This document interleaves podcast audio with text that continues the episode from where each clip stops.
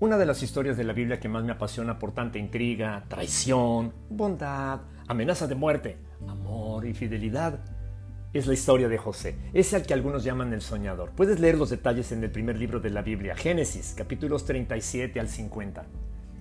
En uno de los episodios más intensos, el 39, José es vendido a Potifar, el oficial del faraón de Egipto y capitán de su guardia. A José le fue muy bien en la casa de su amo egipcio porque Dios estaba con él. Pero debido a que José era muy listo, responsable y guapo, la esposa de Potifar, que debió ser una de las egipcias más lindas del imperio, puso sus ojos sobre el atractivo muchacho y de plano le dijo, ven, acuéstate conmigo. Guay, es de suponerse que la sugerencia de la bella chica debió representar algún grado de tentación para el corazón de José. Una mujer bella, de posición e influencia incuestionable, pero, pero, pero, pero, pero.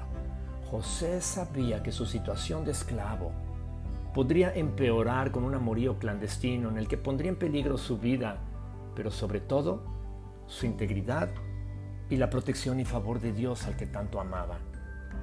Como quiera que sea, sin miramiento alguno, en vez de aceptar, José le contestó, Mi amo confía en mí, y por eso ha dejado todo a mi cargo. Estando yo al frente de todas sus riquezas, él no tiene nada de qué preocuparse no me ha prohibido nada. Y en esta casa nadie tiene más autoridad que yo, pero usted es su esposa.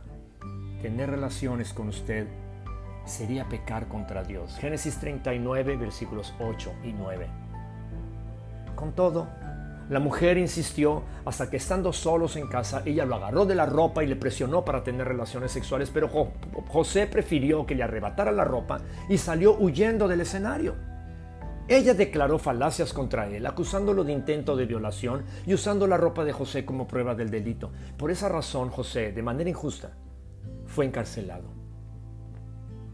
La historia toma giros sorpresivos mostrando la fidelidad de Dios y de su poder para ayudar a José a ser un hombre de influencia en medio de la calumnia, el descrédito y la descalificación personal. Pero José siguió prosperando porque Dios estaba con él. Como en el caso de José, tarde o temprano vendrán nuevas y más tremendas tentaciones a tu corazón a lo largo de la vida. ¿Qué crees que es conveniente hacer cuando la tentación toque a la puerta? El proverbio del día te da una buena idea. Que no te agarren de tonto. Mejor ponte a salvo como huyen del cazador las aves y los venados. Proverbios 6, versículos 4 y 5, traducción en lenguaje actual. Que no te agarren de tonto, mejor ponte a salvo como huyen del cazador las aves y los venados. Como dice el dicho, mejor es aquí corrió que aquí quedó. El diablo le puso a Jesús las mismas trampas que nos pone a nosotros para hacernos pecar. Solo que Jesús nunca pecó. Por eso, Él puede entender que nos resulta difícil obedecer a Dios. Eso dice en Hebreos 4, versículo 15.